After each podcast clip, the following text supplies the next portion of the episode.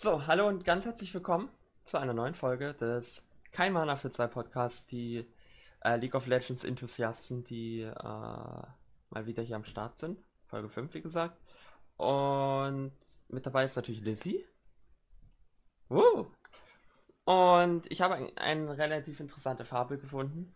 Eine äh, chinesische Fabel und da kann man mal so ein bisschen. Ich fand die passt recht gut äh, auf League, auch League-spezifisch und die möchte ich euch einfach mal vorlesen. So. Ein Bauer und ein Sohn hatten einen geliebten Hengst, der der Familie half, ihren Lebensunterhalt zu verdienen. Eines Tages lief das Pferd weg und die Nachbarn riefen: Dein Pferd ist weggelaufen, was ein Unglück. Und der Bauer antwortete: Vielleicht, vielleicht auch nicht, wir werden sehen. Ein paar Tage später kehrte das Pferd nach Hause zurück und führte auch ein paar wilde Stuten zurück zum Hof. Die Nachbarn riefen, dein Pferd ist zurückgekehrt und hat mehrere Pferde nach Hause mitgebracht. Was für ein Glück. Und der Bauer antwortete, vielleicht, vielleicht auch nicht, wir werden sehen. Später in dieser Woche versuchte der Bauerssohn einer der Stuten zu reiten. Sie warf ihn zu Boden und brach ihm das Bein. Die Dorfbewohner riefen, dein Sohn hat, sein, hat sich das Bein gebrochen, was ein Unglück.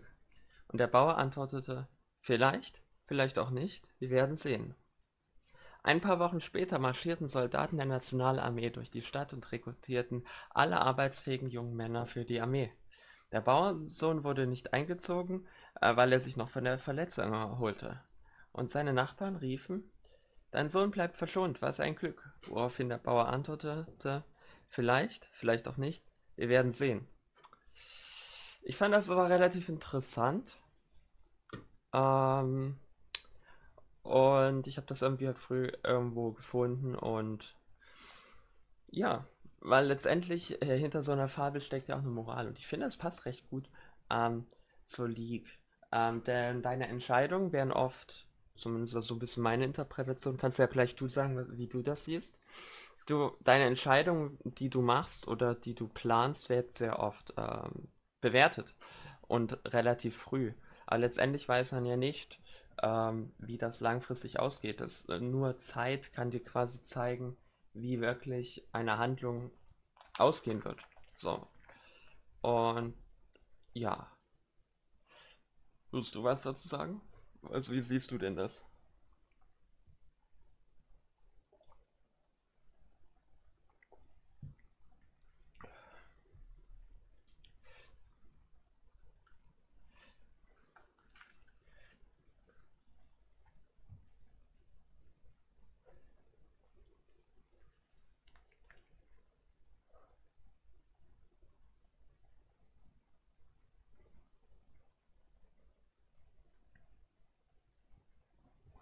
Ja. Ja. Und ich denke mal, das erleben auch viele in, in, in, in League, auch natürlich in echten Leben. Ähm, und ich würde das nicht unbedingt auch nur auf jetzt unbedingt ein Spiel beziehen, sondern ich würde das auch hauptsächlich eher darauf beziehen, langfri auf langfristig. Also, keine Ahnung, du machst triffst irgendwelche Entscheidungen, die vielleicht nicht so schlau sind. Du lernst daraus oder du lernst vielleicht etwas komplett Neues, wo du keine Ahnung hast, dass das ähm, funktionieren könnte. So, keine Ahnung. Wie in League, wir kennen das ja alle, du machst irgendwas und es funktioniert nicht und irgendwann funktioniert es halt, weil du es genug geübt hast. Aber um dahin zu kommen, musst du es erstmal üben. Das heißt, du lernst schneller, wenn du, ähm, ich sag mal, viele Fehler machst und halt aus deinen Fehlern lernst oder eben aus deinen Entscheidungen lernst. Du müssen ja nicht unbedingt Fehler sein und du verstehst auch gewisse Dinge deutlich besser, weil du eben weißt, wie es funktioniert, weil du danach verstehst, wie es funktioniert. Also so sehe ich das ein bisschen auch. Zum Beispiel, wenn ich jetzt mal ein Beispiel aus League bringe, ich habe jetzt, ich habe zum Beispiel in der Preseason habe ich äh, Jinx gespielt und ich habe da wirklich 15 oder 20 Games am Stück verloren in Ranked Solo Queue. Also ja, aber die Sache ist halt die, irgendwann klickt's halt mit dem Champion und dann verstehst du den Champion und dann kannst du ihn eigentlich gut spielen. Und da möchte ich halt so ein bisschen übergehen in das Thema, was ich jetzt besprechen will, nämlich was ist ein League-Prozess? Und, und damit meine ich Leute, die eben äh, ja besser werden wollen in League. Ich denke mal, da gibt es eine ganze Menge. Und das ist ja auch so ein bisschen das Thema. Wie werden wir besser in gewissen Dingen, in League spezifisch? Wie bekommen wir, haben wir ein besten, besseres Verhältnis zum Spiel? Solche Geschichten. Ja, oder? Und ja, wie machen wir das? Also, weil letztendlich, also laut meiner Erfahrung, ähm, versuchst du dir einen Prozess, also du erarbeitest dir irgendeinen Prozess, also etwas, was du immer und immer wieder wiederholst, um besser zu werden. Cool. Und dann hast du halt etwas, wo du eben, wenn es dann wirklich mal hart wird, ähm, wo worauf du dich verlassen kannst, dass du letztendlich trotzdem besser wirst. So, keine Ahnung, sagen wir, wenn ein Champion genervt wird, keine Ahnung, gutes Beispiel ist, du bist Rice Main und keine Ahnung, Seraphs Shield wird entfernt in Season 11 und hast du nicht gesehen und Rod of Ages und ich denke mal, du weißt, worauf ich hinaus will. So, der Champ ist mega scheiße und das ist ja auch bis heute noch ein Solo-Queue. Aber weil du eben weißt, du bist halt Rice OTP, aber weil du eben weißt, wie äh, man besser wird, wie man zum Beispiel, keine Ahnung, wie man Spiele reviewt, wie man mit Tilt umgeht, diesen ganzen Kram, ähm, hast du halt etwas, woran du festhalten kannst. Ja.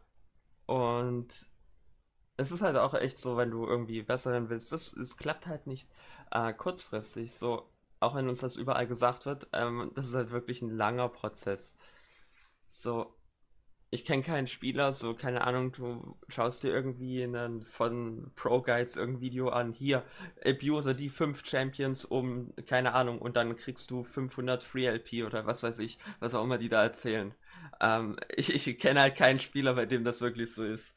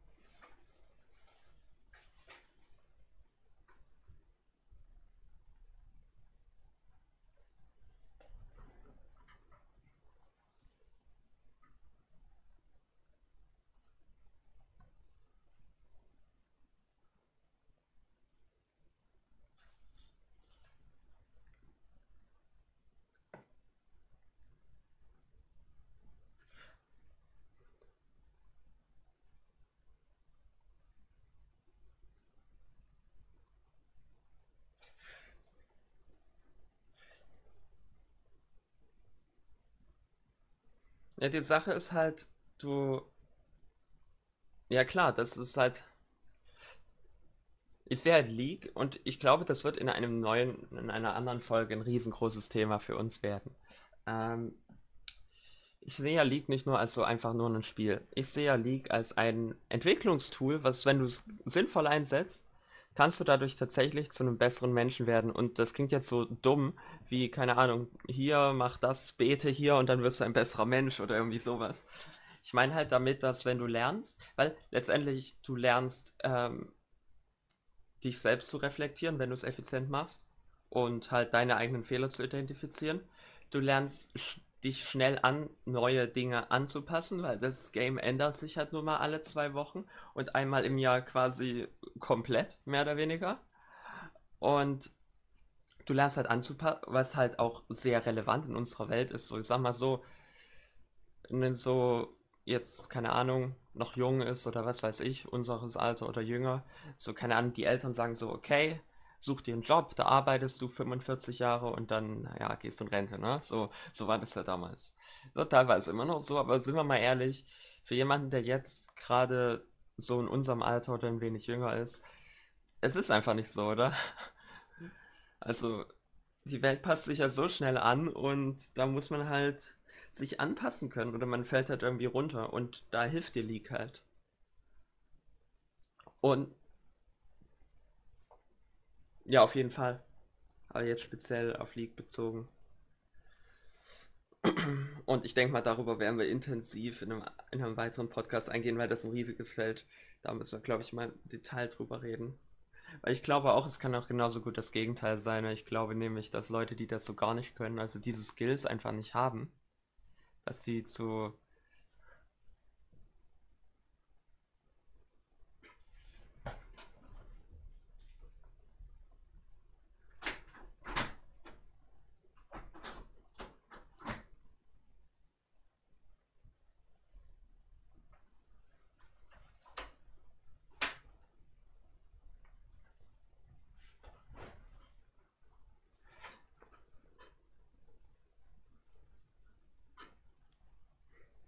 Ja.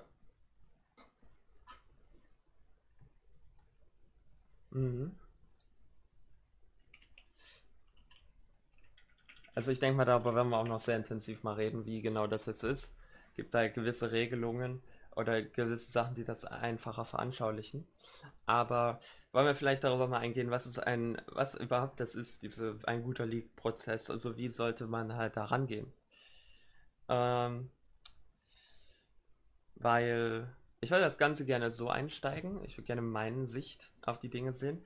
Es ist ja so, du spielst in League unfassbar viele Spiele. Überleg dir mal, wenn du in einem anderen Sport, sagen wir zum Beispiel Fußball oder was ist noch mal mehr, noch, noch körperlich anstrengender, keine Ahnung, Handball oder so. Das ist ja nochmal eine Nummer härter. Ja, ja.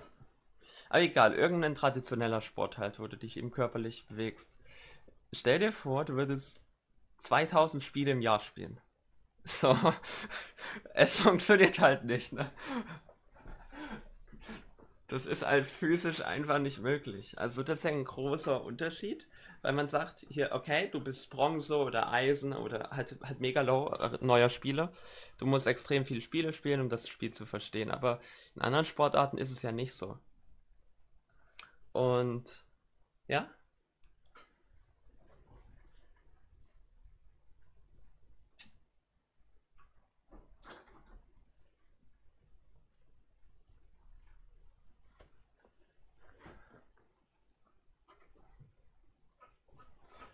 ja,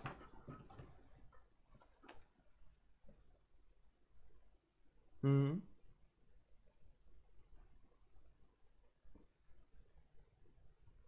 Ja,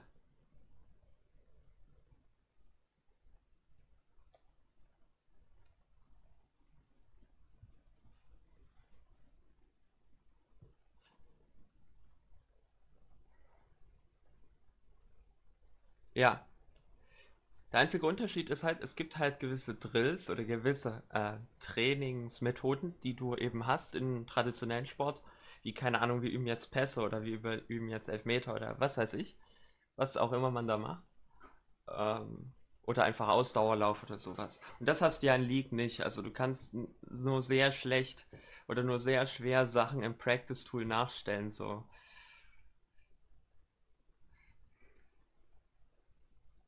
Und da, deswegen hat es mehr Wert für die meisten Spieler einfach zu spielen und dann einfach auf diese Weise zu lernen. Ne? Weil irgendwo musst du ja lernen, wenn du besser werden willst, weil sonst wird das ja nichts.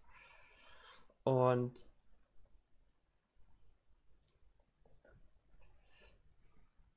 und das Und jetzt, jetzt kommen wir wieder back zurück zur League, so wie das dann ist. Und deswegen sehe ich es eben so, dass ein Spiel, also ein Spiel Solo-Queue, wir reden hier natürlich über Rank, ne? Klar. Ähm, wer das norm ist, kann stark, ich könnte das nicht. Aber auf jeden Fall ich sehe es so, dass ein Spiel ist nicht wie, also sagen wir mal wie bei irgendeinem rundenbasierten Spiel, sagen wir zum Beispiel sowas wie Tennis. Bei Tennis muss da irgendwie, keine Ahnung, eine gewisse Anzahl an Punkten erreichen, ich weiß nicht wie viele, um irgendwie eine Runde zu gewinnen oder so. Ja. So, ich sehe es halt so, okay, ein Punkt ist wie quasi wie ein Match sozusagen. Und du spielst an dem Tag, keine Ahnung, wenn du viel Zeit hast oder wenn du halt besser werden willst, dann spielst du vielleicht äh, drei Games, machst eine Pause, machst nochmal drei Games. So, cool. Nice. Sechs Games, so. Und dann ist das quasi wie, okay, äh, wie kann ich am Ende des Tages stehen? So, weil. Und dann stehe ich irgendwie 4 zu 2, dann habe ich halt gewonnen. Auch wenn ich vielleicht zwei Games verloren habe. Und wenn ich 2 zu 4 stehe, habe ich halt verloren. Oder äh, du, ich denke mal, du weißt, worauf ich hinaus möchte. Und ich finde, das ist eine sehr effiziente Weise, wie man ein, das Spiel sehen soll. Und der Grund ist relativ simpel. Es gibt nämlich eine gewisse Regel. Ich denke mal, jeder von euch oder viele von euch kennen diese Regel. Vor allem, wenn ihr diesen Podcast schaut, dann seid ihr jetzt nicht so, sagen wir mal, Leute, die davon gar keine Ahnung haben. Aber es gibt diese, ich denke mal, jeder hat davon gehört, 30, 40, 30 Regel. Das bedeutet letztendlich, dass du 30 Games automatisch gewinnst, 30 Games automatisch verlierst und dass du 40% der Spiele wesentlich beeinflussen kannst. Äh, ja. Siehst du das ähnlich oder?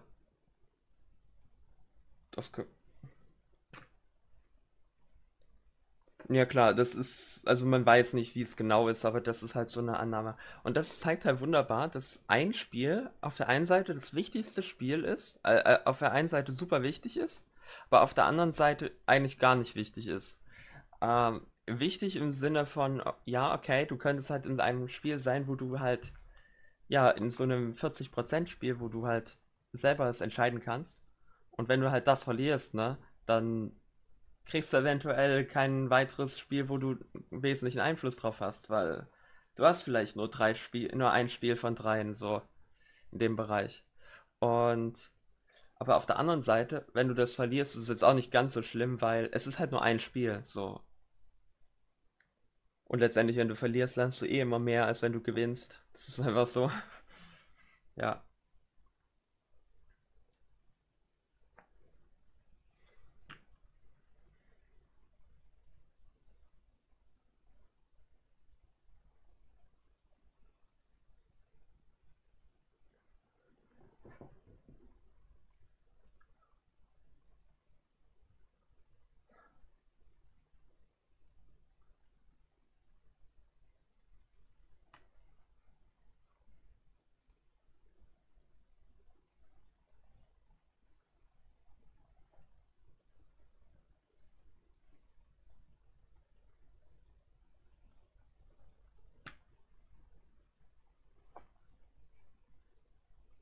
Ja. Aber letzt. Ja.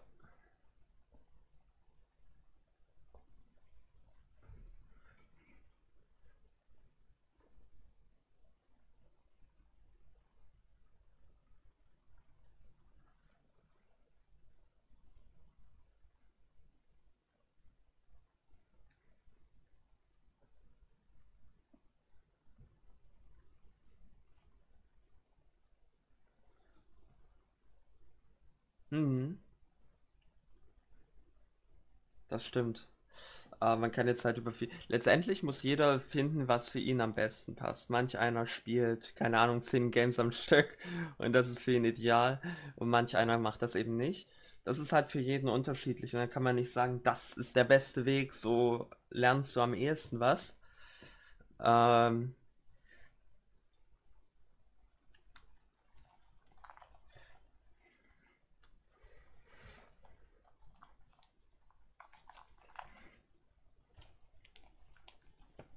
ja,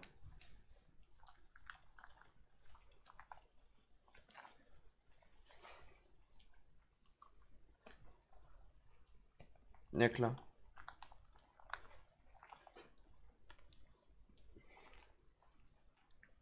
Ja,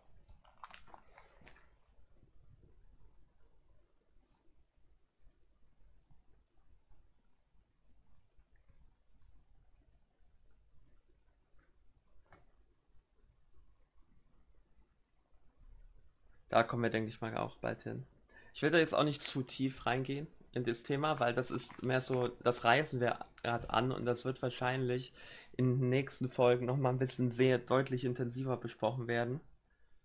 Äh, wo wir so über verschiedene Dinge reden, weil man dann auch sehr schnell so ein bisschen Richtung Toxic äh, League-Verhalten reinkommt. Und das passt jetzt ja echt nicht rein. Also es würde reinpassen, aber das würde jetzt einfach den Rahmen sprengen. Wir wollen uns noch so ein bisschen an Competitive dranbleiben. Und jetzt auch gerade, wo wir jetzt dabei sind, Competitive, warum ist es eigentlich überhaupt äh, so wichtig? So, ich meine, yo, ich spiele eh Competitive, warum muss ich dann Solo Queue spielen und was weiß ich, ne? Oder mehr darüber überhaupt Gedanken machen, wie ich spiele.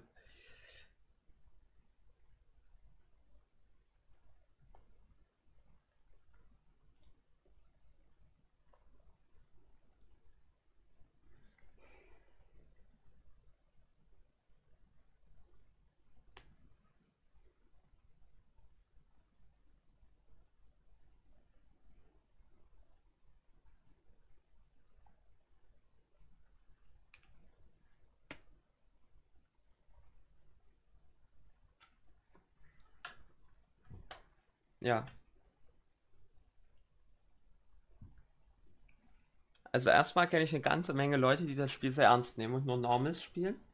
Also wirklich. Das so, es gibt, ich kenne solche Leute. Und mir ist eins aufgefallen. Wenn die Normals spielen, haben sie überhaupt gar keinen Spaß dabei, weil eben das Flair sozusagen von dem Modus ein komplett anderer ist. So, die spielen alle nur aus Spaß, mehr oder weniger. Kein, keine Ahnung, dann kauft man mal Infinity Edge als First Item und hat Spaß damit. So, das ist halt normal so. Das ist ein erster Punkt. Und zweitens, was in meiner Meinung nach in Competitive eben super wichtig ist, ist, dass man weiß, also wir haben ja schon darüber geredet, dass es mehr so ein Decision-Making-based Gameplay ist, so mehr oder weniger. Aber da kommst du eben nur hin, wenn du aktiv darüber nachkommst, wie kann ich das Spiel gewinnen oder was ist jetzt besser. So, und das heißt, du brauchst einen Mindset, dass du besser werden willst, so. Weil sonst denkst du nicht über diese Option nach, wie du das Spiel eben noch gewinnen kannst, weil du hast keine Motivation, das Spiel zu gewinnen. Warum soll ich dann drüber nachdenken? Und deswegen ist dieses Mindset eben super wichtig, ähm, besser zu werden. Und das kommt auch erst über Monate und Jahre. Also das kann man jetzt nicht sagen, okay, ab morgen will ich gewinnen und ich gebe jetzt alles dafür. Das ist ein langer Prozess. Und wenn jetzt jemand sagt, yo, ich habe ein scheiß Mindset, ich will das ändern, das kriegst du nicht von heute auf morgen gefixt. Das, dann wäre so das erste Ziel, yo, diese Season versuche ich mein Mindset zu fixen, danach versuche ich ein bisschen zu climben oder irgendwie sowas. Kann auch beides so ein bisschen parallel machen, aber so wirklich effizient eben nicht. Das ist wirklich etwas, was erst so über die Monate, über Monate wirklich kommt. Und da sind wir quasi schon bei der ähm, Relevanz für Competitive, ne? So, das ist halt, ja, was sagst du denn dazu?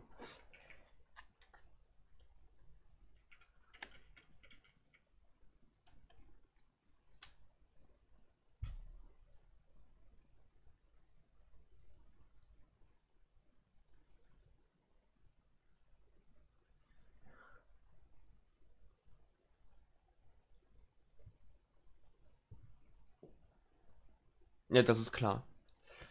Zwei Drittel der Spieler spiel haben noch nicht mal ein Rank gespielt. So, also klar.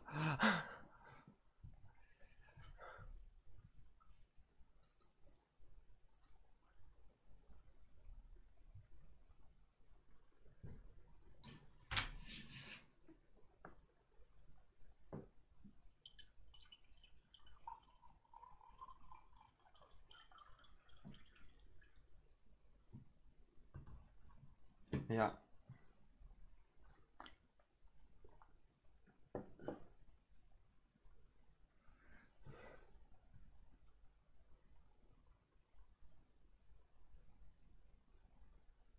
Ja, es gibt sicher auch viele.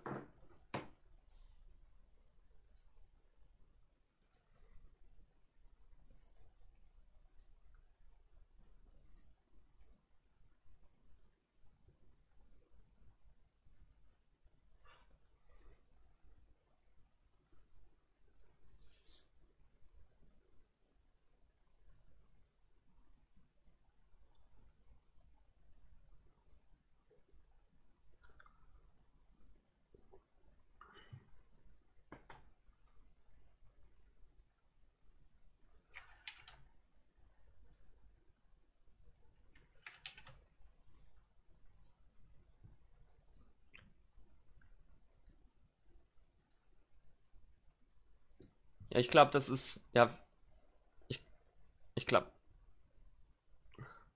Ich glaube, das ist auch für jeden anders, je nachdem, was man halt von einem Spiel haben will.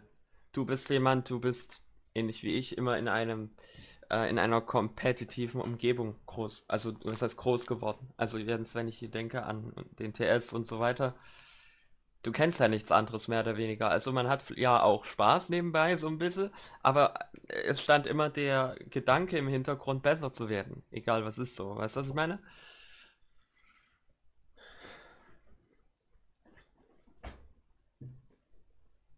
Ja,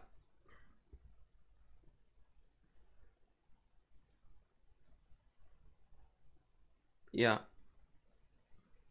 so sehe ich das ähnlich. Also der Beweis ist ja letztendlich da.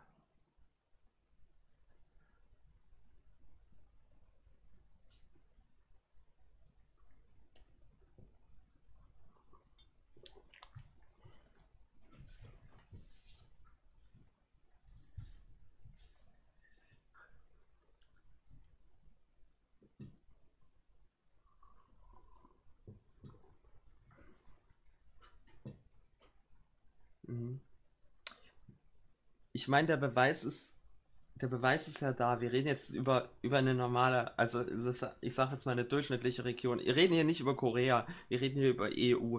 Ähm, wenn man sich mal die Zahlen anschaut, in EU spielen circa 30%, also 30% der Spiele sind ranked.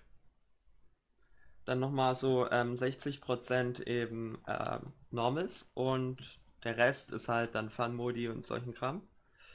Während in Korea sind es halt wirklich 96% ranked. Also da merkt man schon einen deutlichen Unterschied. Aber wir reden halt nicht über Korea, wir reden über, ich sag mal, einen durchschnittlichen Server wie EU.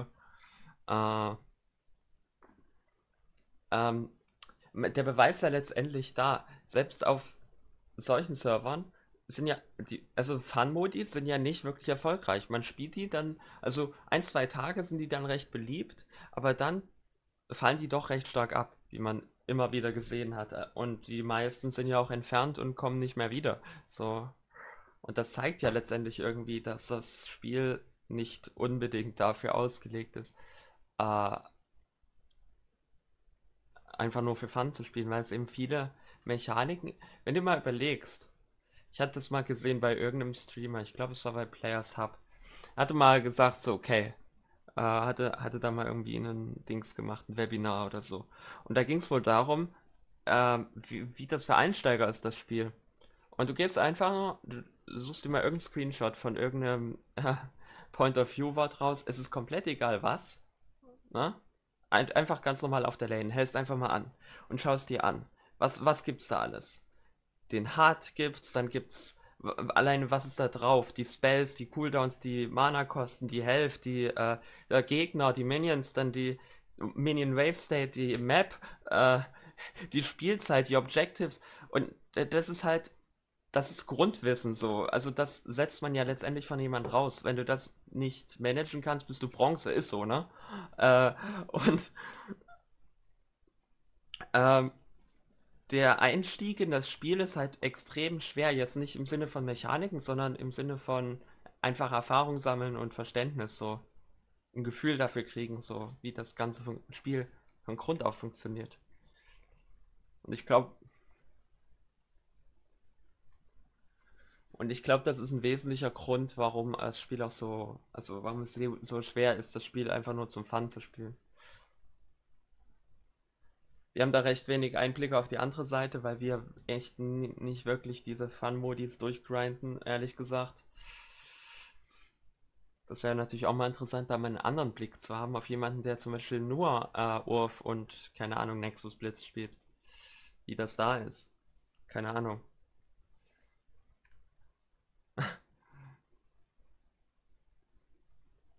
ja, aber ich würde mal zum nächsten Thema übergehen. Ne? Das ist ein Thema, was ich eigentlich nicht allzu viel besprechen wollte, aber ich habe das Gefühl, es ist ein interessantes Thema. Das ist mir auch in letzter Zeit nochmal extrem bewusst geworden. Also schau mal, ich frage mich, habe mich die ganze Zeit gefragt, Meta, Meta, Meta, so, keine Ahnung, man spielt irgendwelche Champions in Solo-Queue, meist ein oder zwei, aber man will ja ein Competitive mehrere Champions spielen, nicht nur zwei. Und ich habe mir mal gefragt, okay, yo, auch wie, wie hier in der Kalibrierung hatten, wir spielen einfach random Tristana. Ich habe den Champion im Monat nicht gespielt. So, yo. Und wir stompen da gefühlt jede Botlane weg, ne? So, wie kann das sein, ne? Und ich will das so ein bisschen aus der Sicht beleuchten.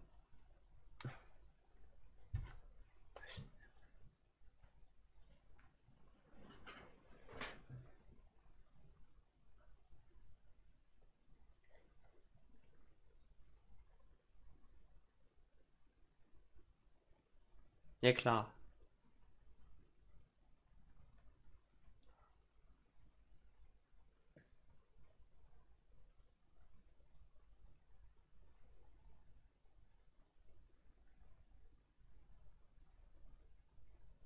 Ja.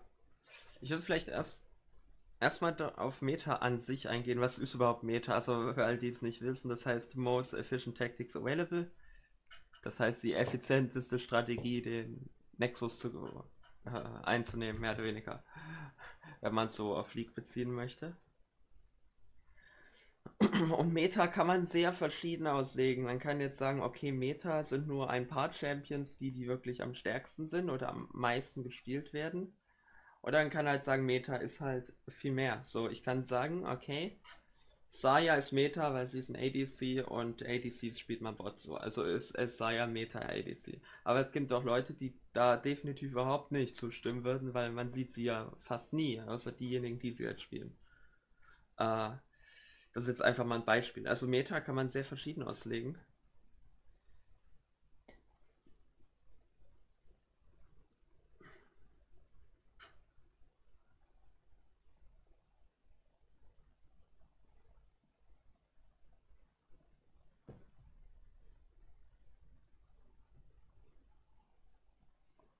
Ja.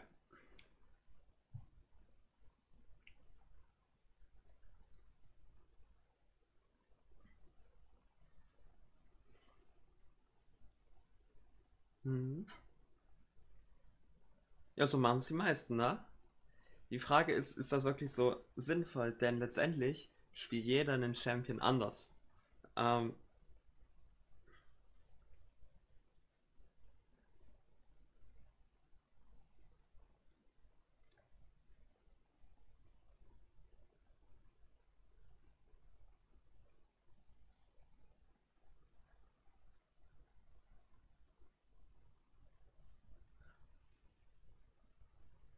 also, ich, gl- ja, ich glaube, wir sind uns fast einig, dass es in Solo-Queue komplett egal ist, was gerade Meta ist oder nicht.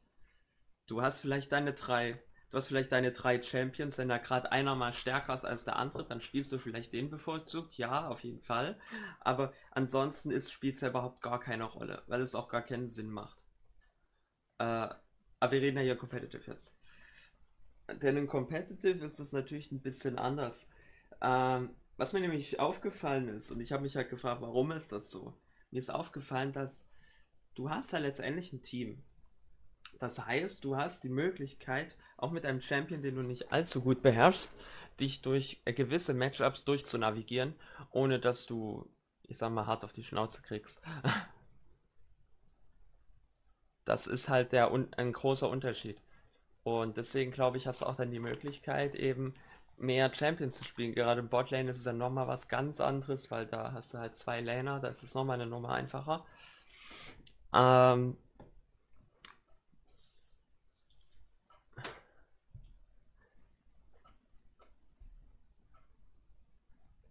Ich glaube, die Meta ist ein Faktor, was man spielt, aber nicht der wichtigste. Ich glaube, das ist so, okay, das ist so mein Spielstil. Daraus resultieren diese Champions, die ich gerne spiele. Und man nutzt dann die Tierlist oder eine Meta-Tierlist einfach als Indikator dafür, welche Champions vielleicht man über gewisse Champions priorisieren sollen oder welche Champions gerade stark sind. Und so, dass man dann irgendwie einen Counter-Matchup trainiert oder irgendwie sowas.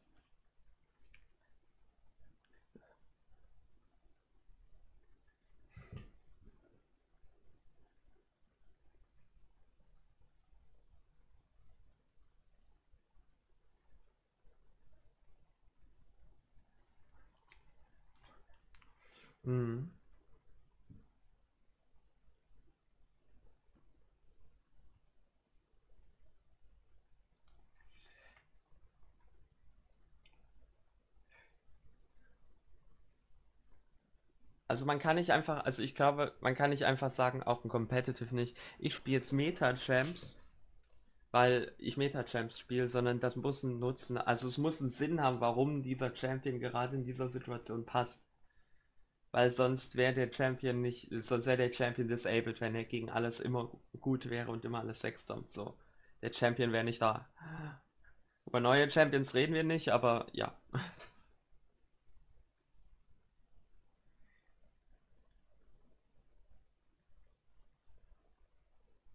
Ja, das geschieht ja eh nie.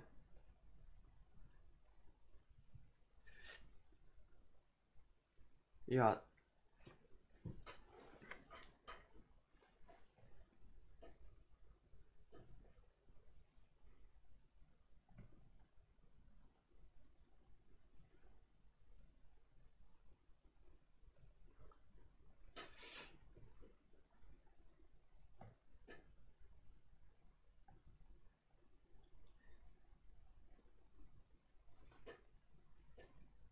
Das ist halt wichtig, ja, dass du weißt, warum du das so spielst, oder?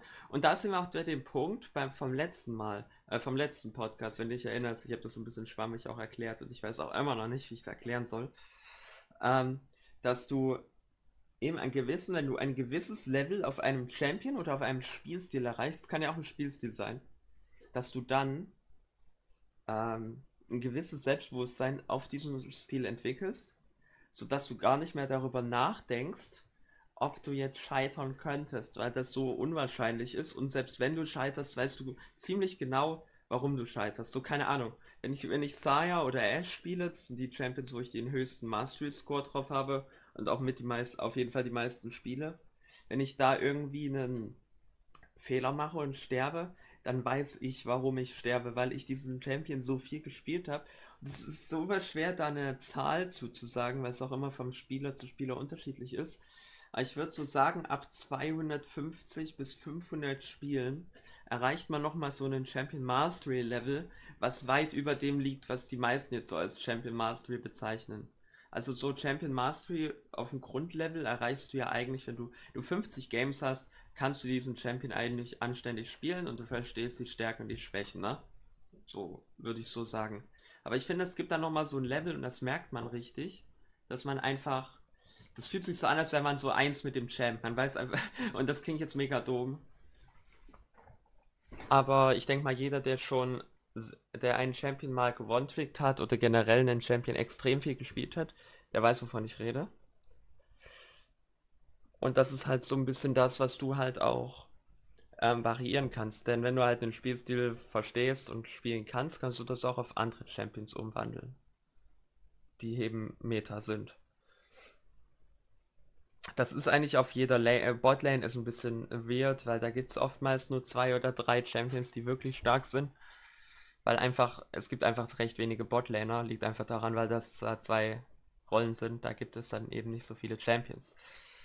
So, Bot und Support, Anzahl der Champions auf Bot und Support ist so groß wie der ganze Midpool, so. Aber du musst ja lernen, gegen sowohl als Botlaner oder als Supporter musst ja sowohl lernen, gegen Botlaner als auch gegen Supporter zu lane. Von daher nimmt sich das jetzt nicht so viel. Aber overall ist das recht schwer anzupassen an die Meta. So, keine Ahnung, ich spiele Scaling und alles auf Botlane ist hart gegen Scaling, dann hast du ein großes Problem. Das ist auf anderen Lanes nicht so. Da gibt es eigentlich immer Champions, die irgendwie viable sind. So, keine Ahnung, wenn ich jetzt überlege, zum Beispiel Jungle ist Heavy Ganking aktuell, Meta. Aber da gibt es eben auch eine Diana zum Beispiel. Oder eine Gwen. Die jetzt nicht unbedingt für die Level 2 Ganks, die so krass sind, bekannt sind. Jetzt muss man mal so zu sagen.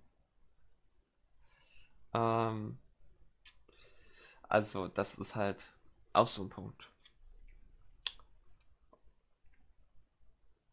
Ja, das zu Meta. Also Champion Mastery in Competitive, natürlich musst du den Champion kennen. Solltest deine 30, 40, 50 Games idealerweise natürlich drauf haben. Manchmal ist das nicht möglich, aber idealerweise schon. Und das hast du dann über die Jahre ohnehin, ne? Und weil man steht ja jeden Champion auch immer mal so. Dafür sind ja auch Normis letztendlich da. Ich glaube übrigens. Ich, ich glaube übrigens, Normals sind sehr nice, um andere Champions auszuprobieren. Auf der eigenen Lane oder halt andere Lanes. Um mehr über das Game an sich zu verstehen. Weil letztendlich ist das Spiel trotzdem dasselbe. Auch wenn es natürlich auf einem niedrigeren Level ist. Man sollte nicht erwarten, dass man denselben Erfolg, den man in Normals hat, dann auch in, äh, in Solo-Queue hat oder in, in, in Flex-Ranked. So, ist einfach nicht so. Ich meine, ich habe eine ganze Menge Zeri in Normals gespielt. Bin dann irgendwann zu Ranked übergegangen. Ich dachte mir so, oh, was ist hier los? So, das ist halt komplett anders. So, ja. Also, das zu diesem Thema. Meta und wie das Ganze im Competitive ist. Wollen wir noch irgendwie was dazu sagen?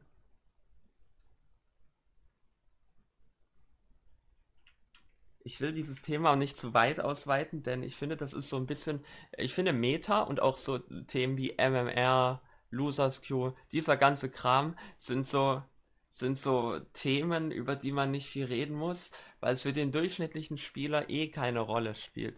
So, das ist wie, okay, High-Elo-Spieler reden sich über lange Queue-Zeiten auf, kann ich verstehen. Ist ja auch wirklich belastend.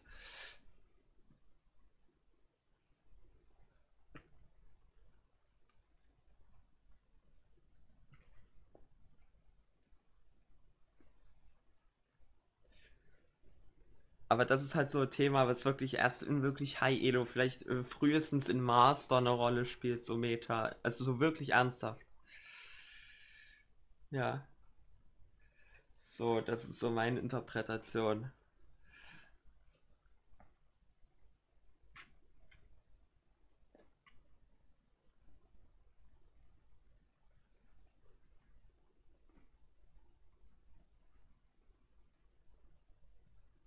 Ja.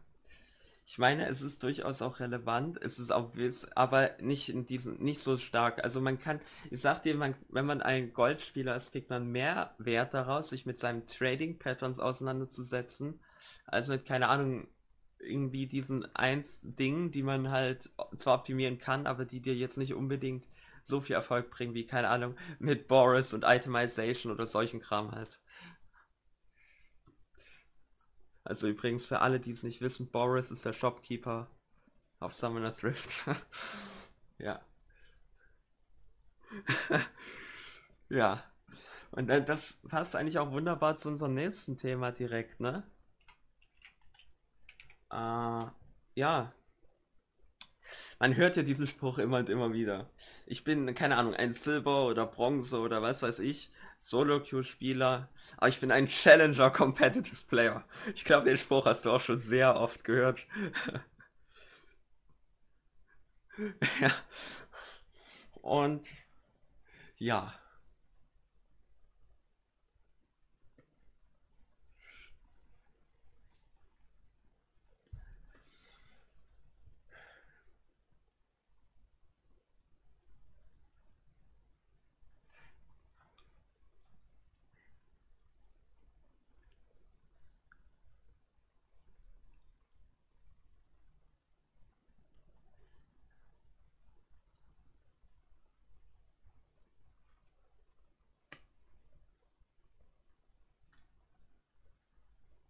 Ja, letztendlich ist es eine Ausrede, ne?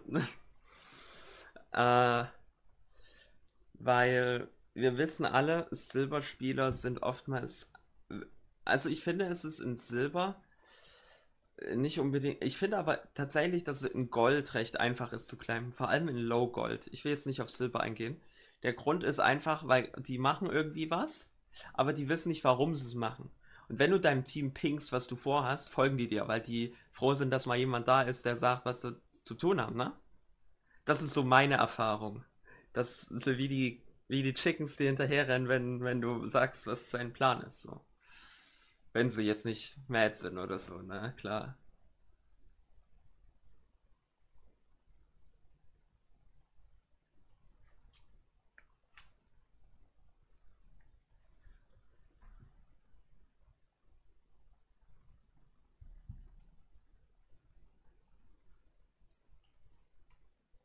Ja.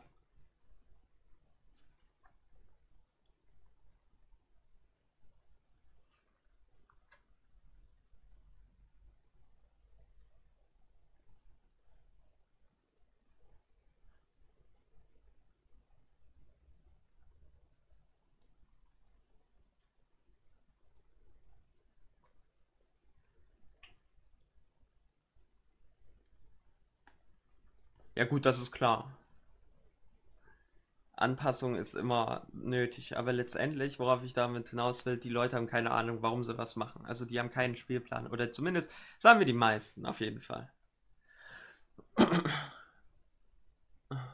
Oder die machen solche Calls wie wir damals, ich weiß nicht, ob du erinnerst, mit David und irgendwie noch so einem Kollegen von ihm, glaube ich.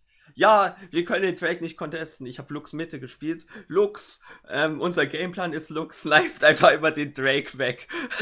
und das hat halt auch irgendwie jedes Mal funktioniert.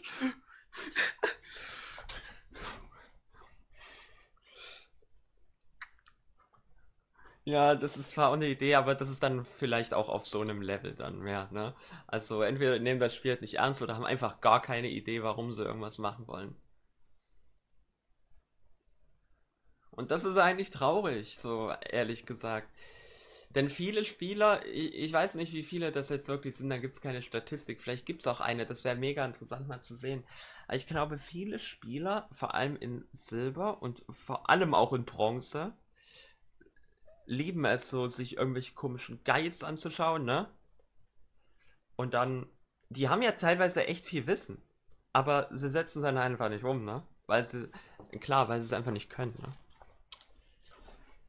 Wenn ich nicht weiß, wo meine W-Taste ist, ja, dann bringt mir das Wissen nichts, so. Und das ist halt so ein bisschen der Unterschied.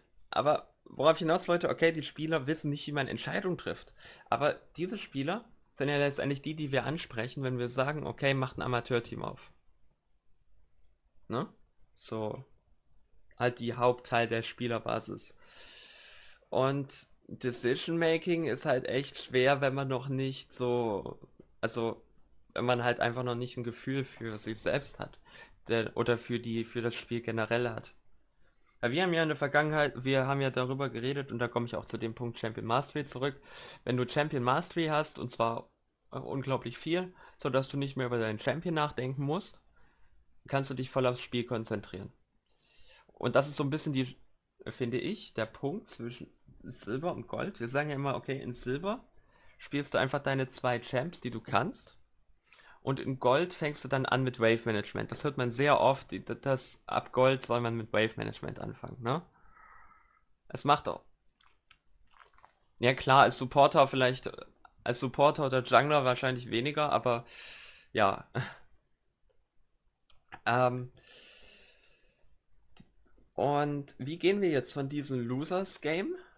Also, für alle, die nicht wissen, was Losers Game ist, ähm, Kennst du, äh, hast du ein bisschen Ahnung von Tennis?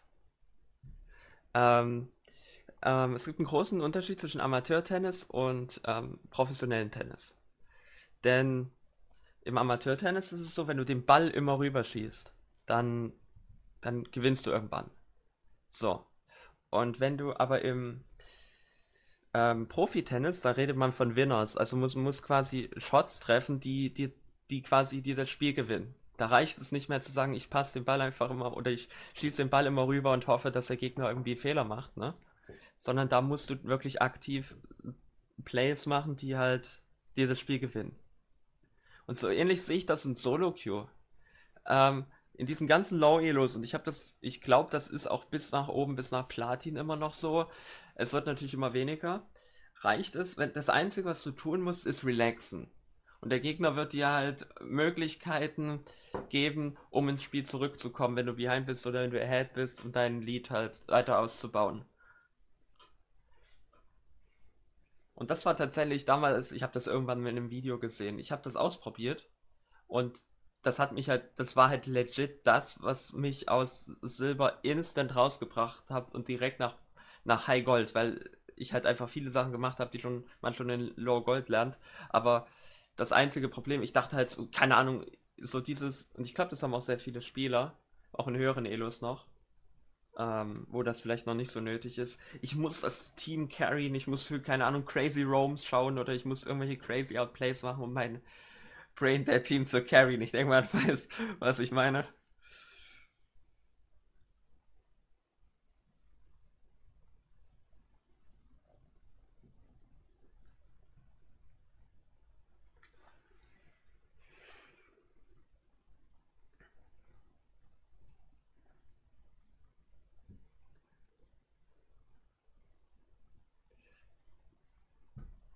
Ja. Die Sache ist halt, wie gehen wir jetzt von diesem Losers Game Mentalität, die ja, denke ich mal, angebracht ist, zu, okay, Decision Making, weil das ist ja mehr oder weniger, ja, das komplette Gegenteil. Also, wie gehen wir dahin? Das ist eine gute Frage. Ne?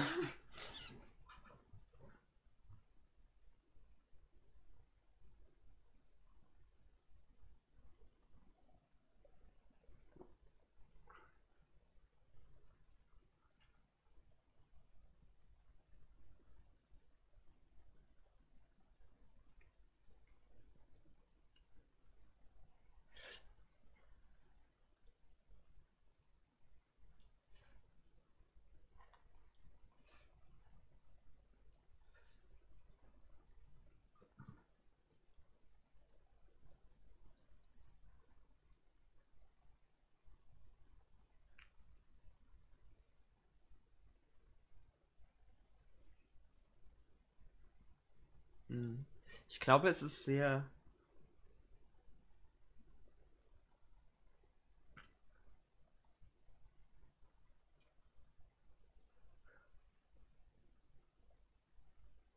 Mhm. Und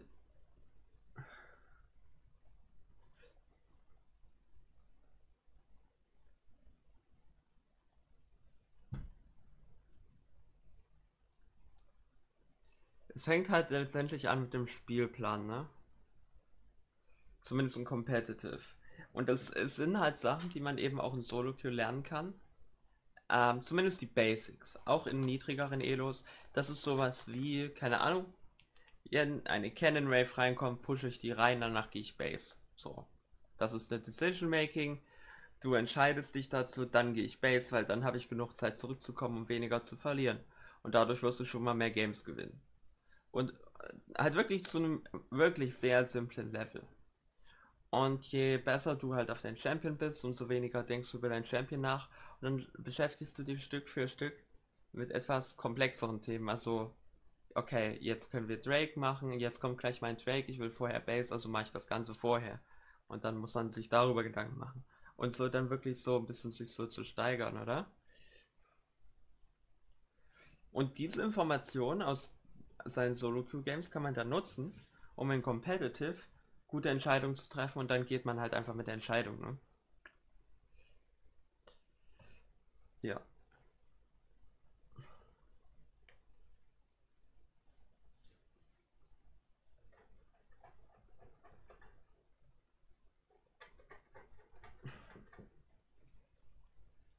Mhm.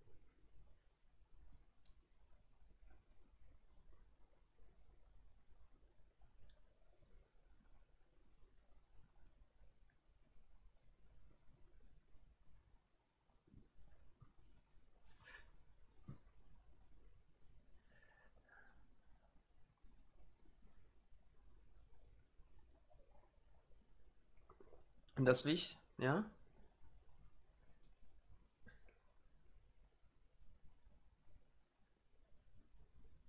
Das Wichtige ist, dass die Entscheidungen halt auch in einem Kontext sind, sodass dein ganzes Team auch versteht, warum du diese Entscheidung triffst, so, wenn du es im Team machst.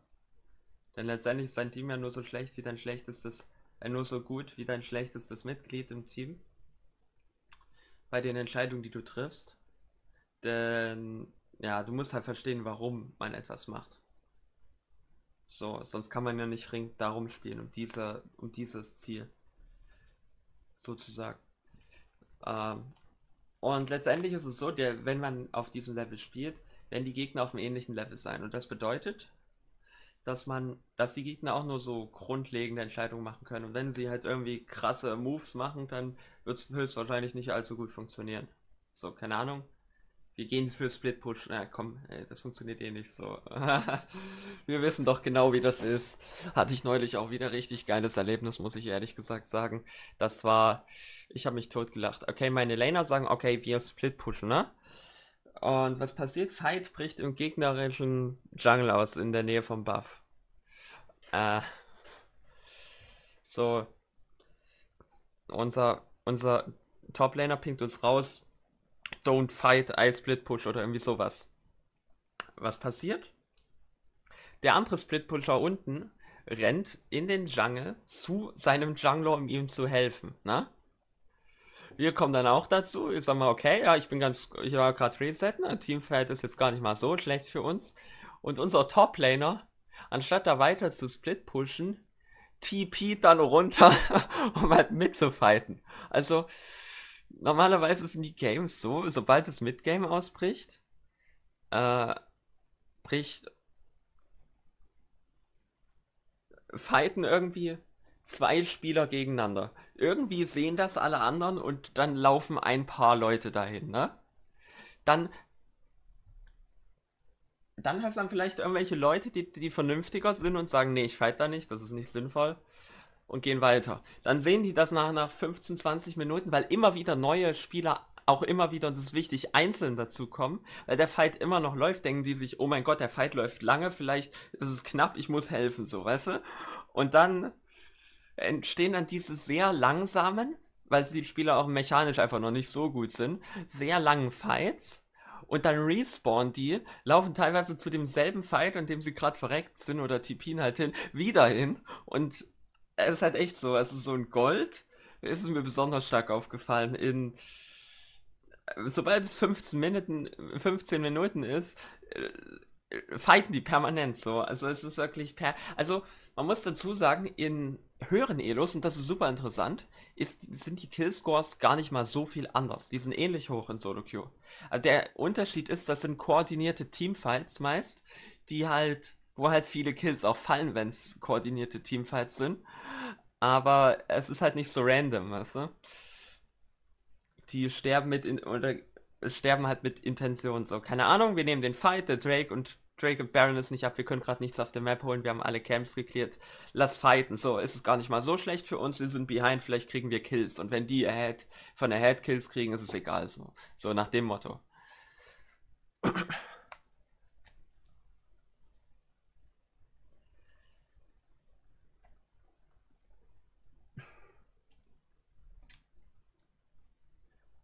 Ja.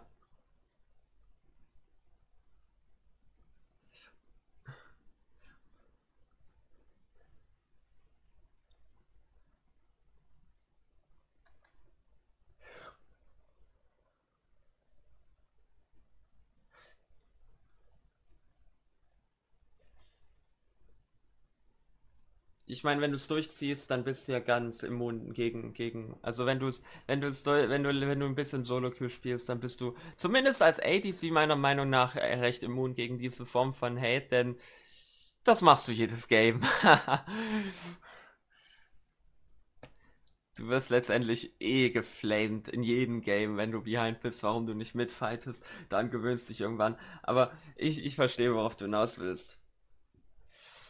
Und dann wirklich zu sagen, ja, ich hätte mein Team alleine lassen müssen und im Review und sagen müssen, ich farme lieber, ist halt ziemlich schwierig. So, weil man dann halt zugeben muss, dass man einfach selber Scheiße gespielt hat. Oder selbst, es gibt ja diese Kompensation. Das ist tatsächlich etwas, was ich, was ich extrem habe. Und immer noch. Und ich bin, ich versuche das irgendwie wegzukriegen. Und ich glaube, weißt du, was das ist? Weißt du, was kompensieren ist?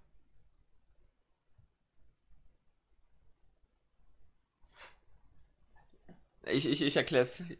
Ich erklär's dir so, jo, okay. Unser.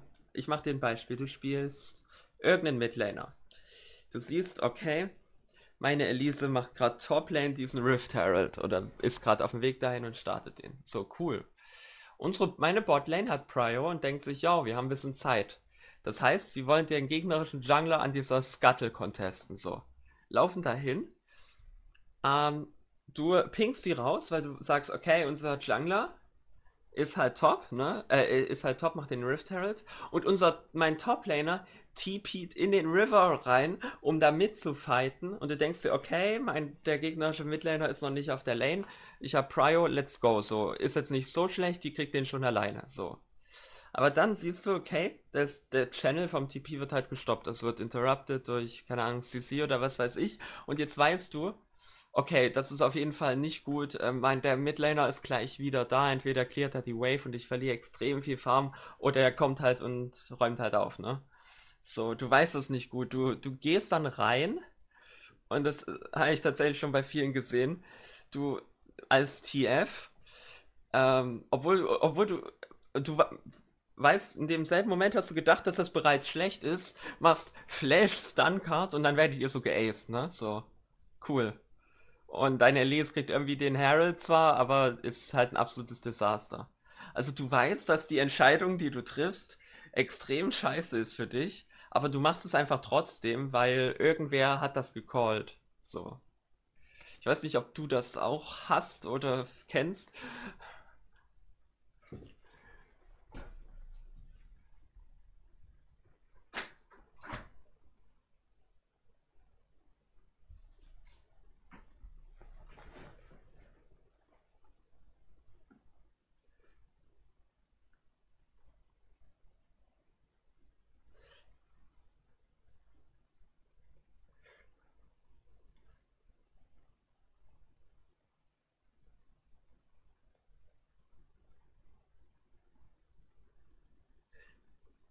Ja,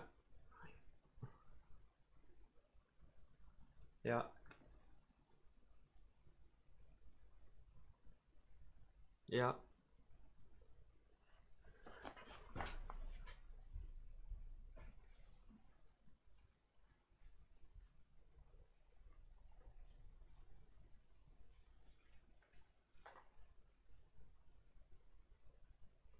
Mhm. Aber ich finde, das ist so krass. So, du weißt, dass das schle schlecht ist und dann gehst du rein, Flash und was weiß ich alles. Das ist halt.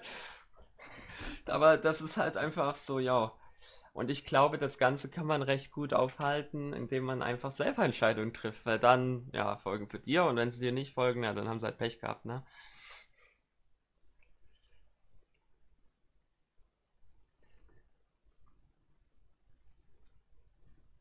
Aber es kommt drauf an, wie die Entscheidungen halt sind, ne? Ja gut, das ist was anderes. Äh, wenn sie halt den Laner ignorieren, ist ein bisschen doof. Aber ehrlich gesagt, ich mag diese Jungler, die sagen, es gibt wirklich ein paar Jungler in meinen Games, die sagen, yo, ich, ich mach erst diese, die schreiben den Chat, ich mach den Buff, dann gehe ich dahin, dann gehe ich dahin und dann Level 6 gehen wir für Drake. Nice, so. Ich hatte vielleicht drei Games, wo das mal war, also es ist jetzt auch nicht sehr oft, ist eher sehr, sehr selten, aber trotzdem, ähm, ich finde das halt super, weil dann weiß ich genau, wie ich spielen muss.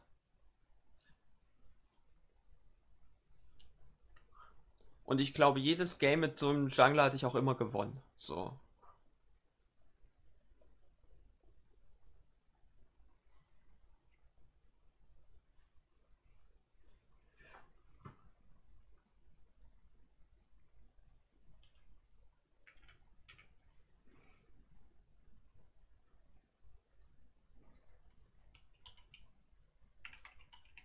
Ja,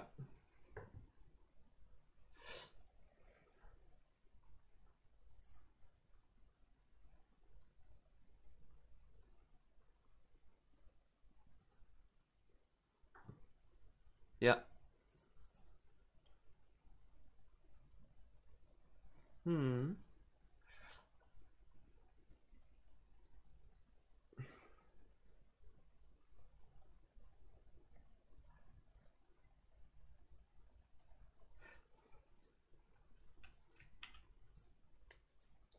Ja.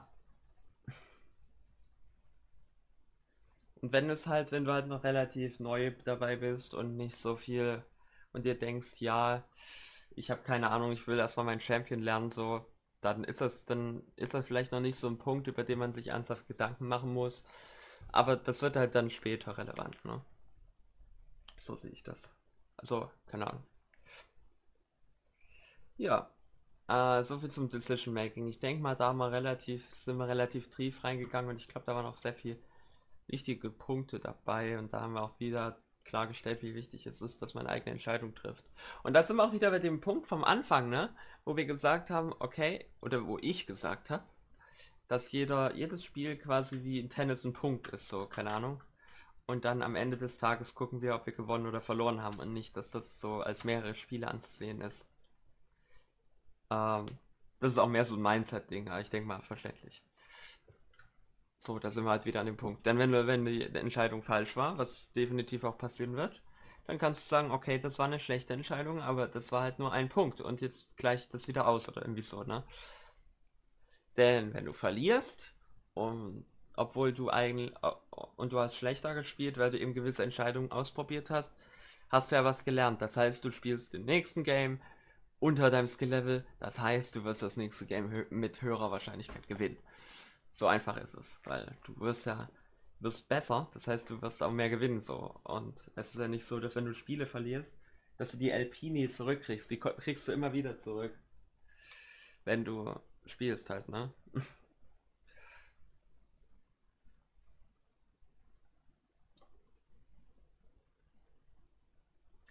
ja. Man sagt dann so, yo, ich spiele zwei Games, eins verliere ich, das andere gewinne. Fuck, wenn ich das eine gewonnen hätte, es war so knapp, dann hätte ich gewonnen heute LP. Aber letztendlich, wenn du das erste gewonnen hättest, wenn du das erste gewonnen hättest, wärst du im zweiten Spiel in einem ganz anderen MMR, so, weißt du? Dann wäre das Spiel viel schwerer, so.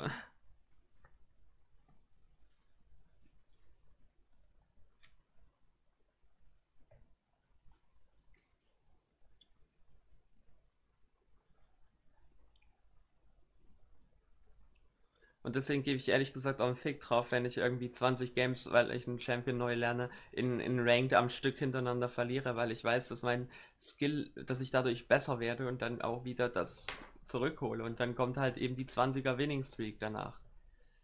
Ja. Solange man es ernst nimmt. So, darüber werden wir, glaube ich, auch nochmal reden.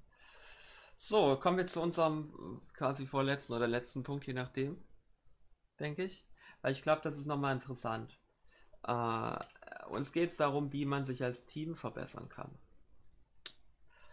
Denn man bildet ein Team, man spielt zusammen, nice. Wir haben schon mal gesagt, dass man dann aufpassen muss, dass man nicht in diese, dass man klar Fun-Zeiten von Tryhard-Zeiten trennt. Vor allem, wenn man mit Freunden spielt. Noch schlimmer mit Leuten, die man im Real Life kennt. Ähm, darüber haben wir schon geredet, weil dann ist halt das ist übrigens auch der Grund, warum viele Unternehmen sagen, wenn du irgendwie in einem Team zusammenarbeitest, dass du oftmals das Team wechseln musst. So, zum Beispiel, wenn du Pilot bist, dann fliegst du immer mit einem anderen Co-Pilot zusammen, weil du einfach sonst halt dann ist die Atmosphäre vielleicht zu freundlich und es ist dann nicht allzu konstruktiv. Das ist als Beispiel. Und deswegen ist es halt wichtig, dass man diese konstruktive Atmosphäre kreiert. Und Ich bin der Meinung, wenn man das in Solo-Queue nicht kann, also oder generell jenseits vom Team nicht kann, äh, Solo-Queue ist mehr oder weniger das Wort für basically Improvement, ne? Ähm, dann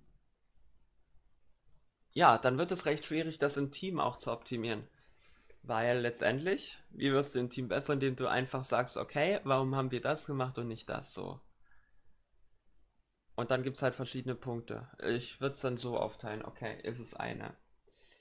Äh, erstmal sollte jeder natürlich da so sich mal ein bisschen Zeit nehmen, um das eine, um sich das eine Game entweder anzuschauen oder zumindest, wenn man nicht die Möglichkeit dazu hat, darüber zu reflektieren. Was habe ich dieses Game gemacht? Was war meine Aufgabe? Und was glaube ich, was, wie, wie, das, wie ich das interpretiert habe, das Spiel. Und dann gibt es halt verschiedene Sachen. Es gibt einmal, muss mir vielleicht helfen, weil ich vielleicht nicht auf alle komme. Entweder ist es einfach eine schlechte Einschätzung, was so Win-Condition angeht oder generell schlechte Ideen, die man als Team hatte.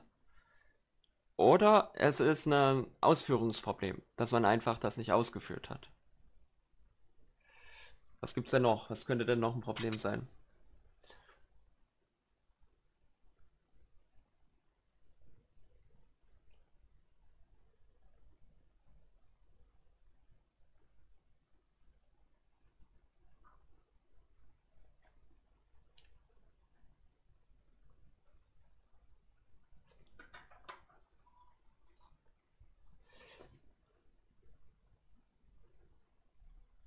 ich würde vielleicht auch sagen Kommunikationsfehler. Also ich sage irgendwas und und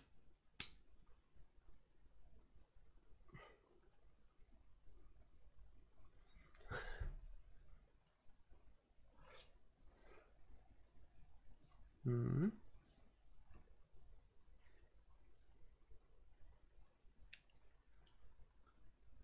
Ja.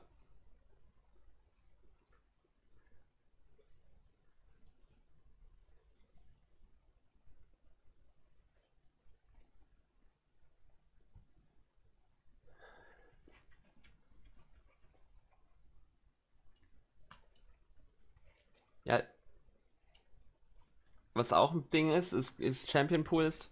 Also ein zu großer Champion Pool. Oder ein Champion, der in einem falschen Szenario gepickt wurde. Denn wenn der Champion Pool kleiner ist, dann verstehe ich halt auch mehr über die Champions meiner Teammates. Denn man redet halt auch über die Champions und dann redet man so, okay, wie, möch, wie würdest du dieses Matchup spielen oder das und das. Und dann über Zeit, weil man redet ja auch darüber, äh, wie man das gerne spielen will und äh, wie man es mag, ein gewisses Matchup zu spielen, ähm, verstehe ich natürlich von den Mains von meinem Team, wie die das eben spielen. So, also zumindest von ihren Main Champions, die sie halt richtig gut können. Und dann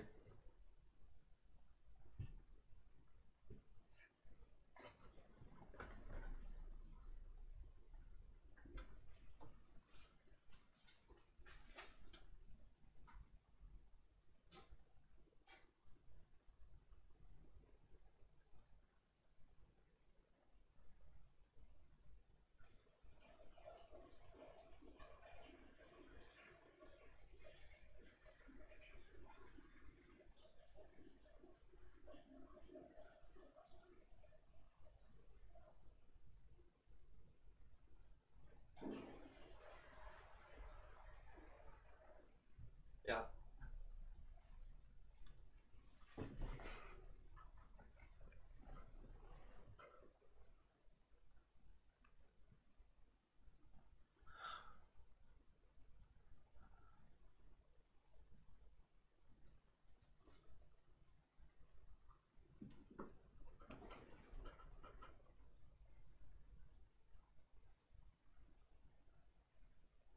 Ja, also das ist auf jeden Fall ein großer Punkt.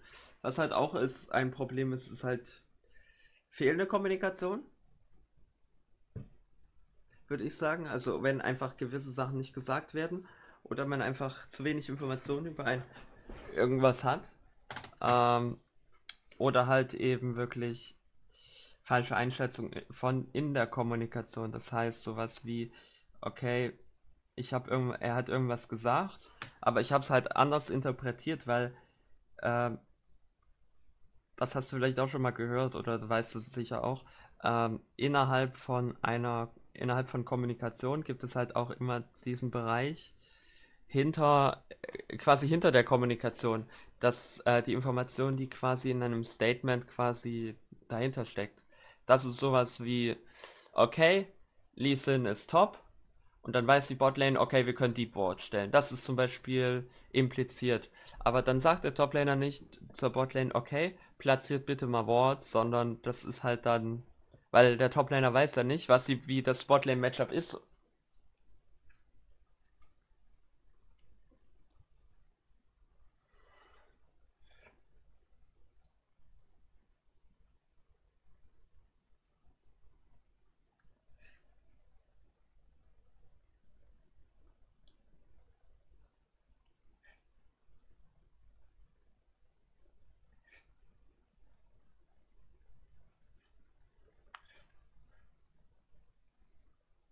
Genau, und dann kann man später im Review sagen, okay, warum habt ihr dann nicht das gemacht, wenn ich sage, okay, und dann lernt man so über Zeit, was der eine oder andere meint, wenn er gewisse Dinge sagt.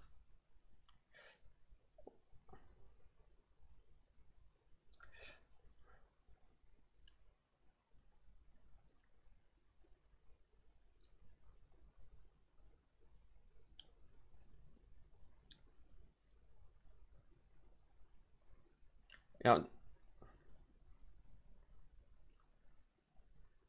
Und ich glaube halt, dass das so ein bisschen die effizienteste Form der Kommunikation ist, weil du einfach dann halt Dinge weißt. So, also du, du sagst halt nicht, okay, mach das und das, weil letztendlich gibst du jedem die Möglichkeit, halt aufgrund der Informationen eben besser, bessere Entscheidungen zu treffen.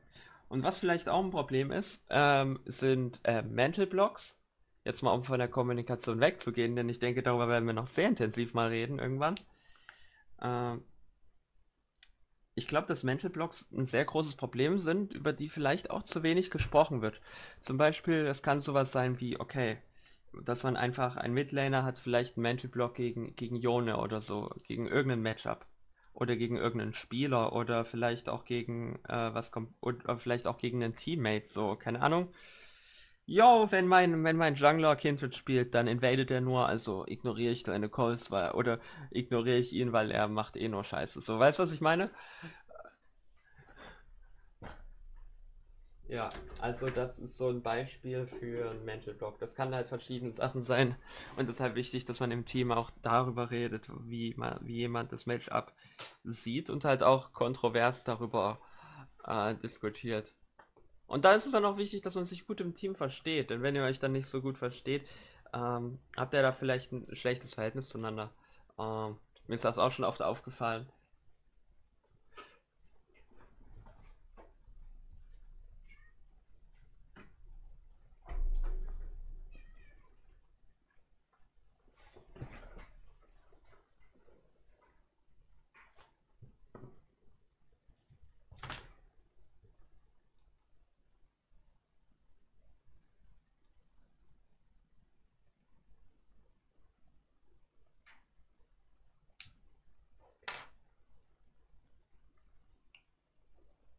Ja.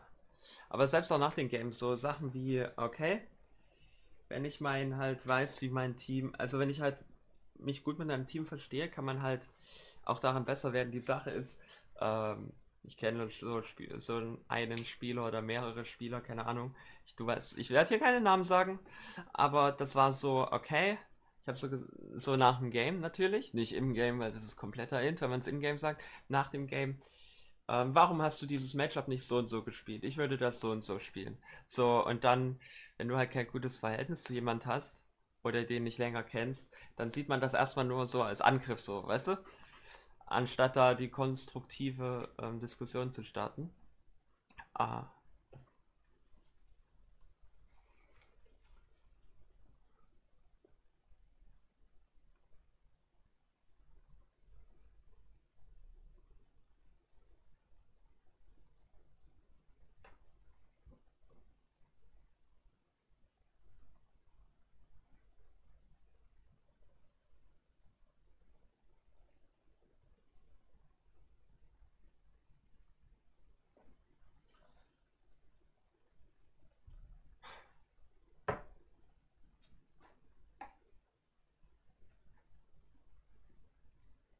eben, das ist wichtig. Ja, das ist, finde ich, auch sehr wichtig, dass man so ein bisschen ein Gefühl füreinander bekommt und halt auch weiß, wenn jemand irgendwas wie sagt, dass, wie das auch gemeint ist.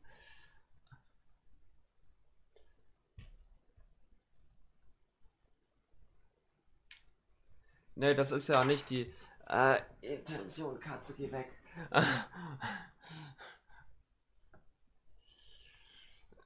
Ja.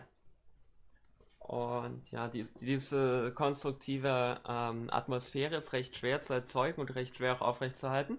Und das ist dann Aufgabe auch von Teamleader oder Team-Captains oder Coaches, wenn man welche hat oder halt was auch immer man da hat, ähm, dafür zu sorgen, dass die halt ähm, zumindest während der Zeit, wo man eben sagt, wir, wir geben uns Mühe oder auch generell, dass die halt anständig ist, die Atmosphäre.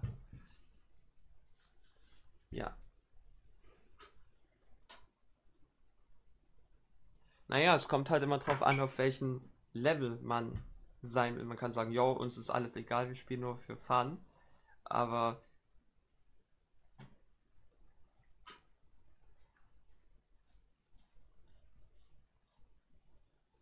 Ha, warum baust du Divine Sandra? Irgendwie sowas.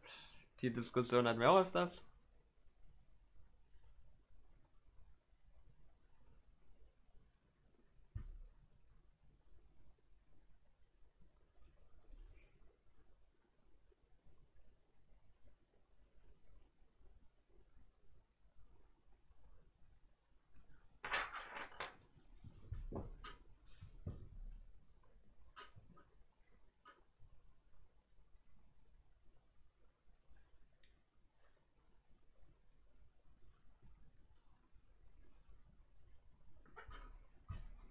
Die Sache ist halt, du versuchst halt irgendwie was zu machen und dann, du steigerst dich halt mit der Zeit. Also das ist halt wirklich ein längerer Prozess. Wir reden ja nicht über einzelne, ganz wirklich kleine Details, sondern wirklich über das Grobe. So, wie kann man so etwas aufbauen und nicht.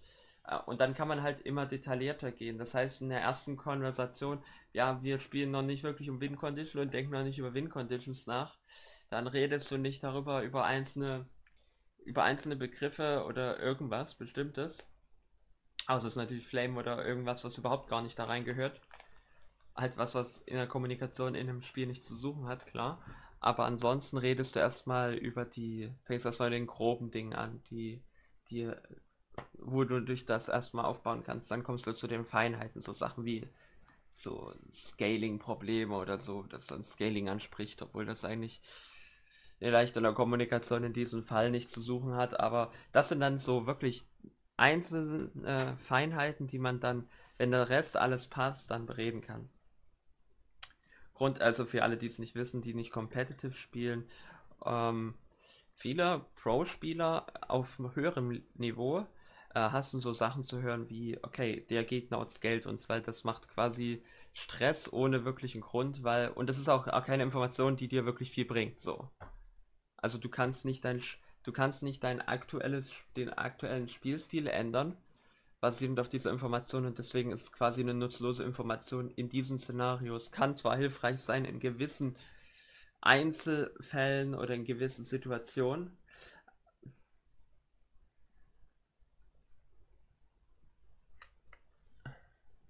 aber in-game hat das eigentlich dann solche Informationen nicht zu suchen. Aber das sind halt wirklich Sachen, die nur Teams machen, die das wirklich, äh, die wirklich ihre Kommunikation mehr oder weniger perfekt machen wollen, weil sie eben schon auf dem Level sind, dass die Kommunikation schon sehr gut ist. Und deswegen betrifft das auch die wenigsten, würde ich jetzt schon sagen.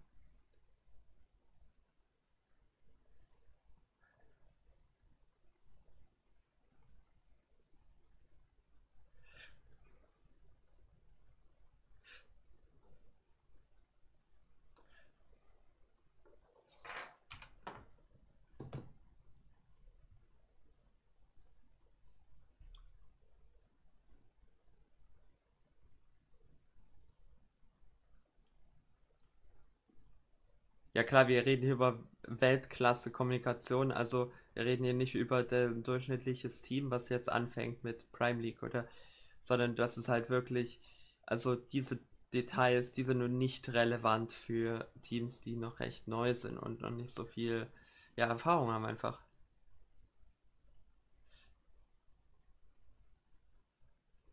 Ja, so. Mh, Gibt es noch irgendein Thema, was du hier besprechen wollen würdest?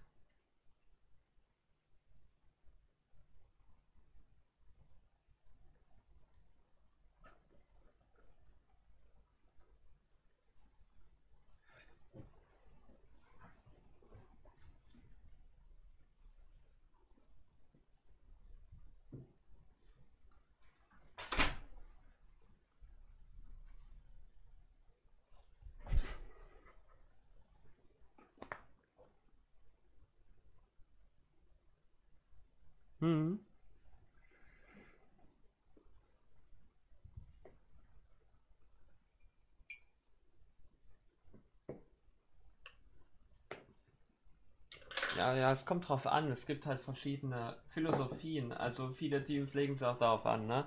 So, es ist ja gerade auf höherem Niveau üblich.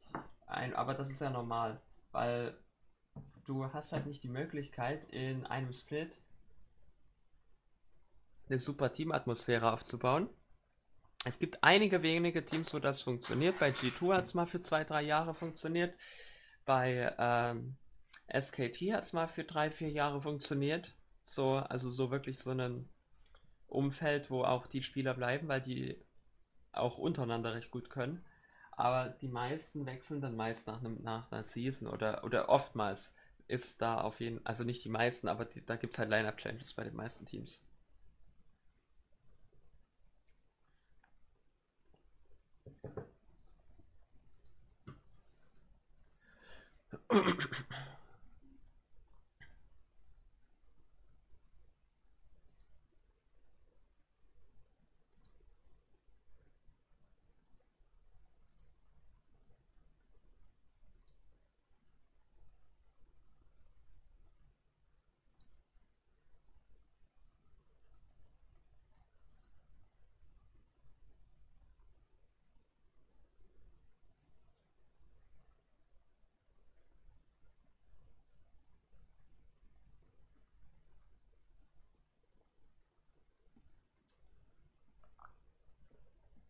Ja.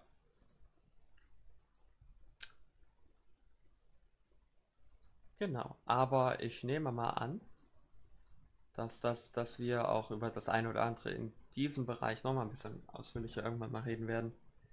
Vor allem, wenn es vielleicht mal wieder in die, die Preseason oder in die Offseason geht oder halt wenn Split vorbei ist und dann wieder Changes kommen, dann werden wir das Thema, denke ich mal, auch nochmal aufgreifen. I guess. Ja. Aber ich glaube, das sollte es gewesen sein, oder? Ja, doch, doch. Ich glaube, wir haben sehr viele wichtige Dinge angesprochen. Und auch so ein paar Dinge, die jetzt vielleicht ein bisschen nebensächlich waren, aber doch interessant. Äh, und das sollte es gewesen sein. Und wir werden uns jetzt so ein bisschen mehr auch auf äh, Dings, auf ähm, Solo-Queue und so spezialisieren, also mehr so ein bisschen in diese Richtung gehen. Aber natürlich werden wir auch noch über Pro-Play und äh, generell Competitive reden. Aber halt nicht so ausführlich, denn ich denke mal, bei den meisten ist eher Solo-Queue so ein Hauptfokuspunkt. Ja.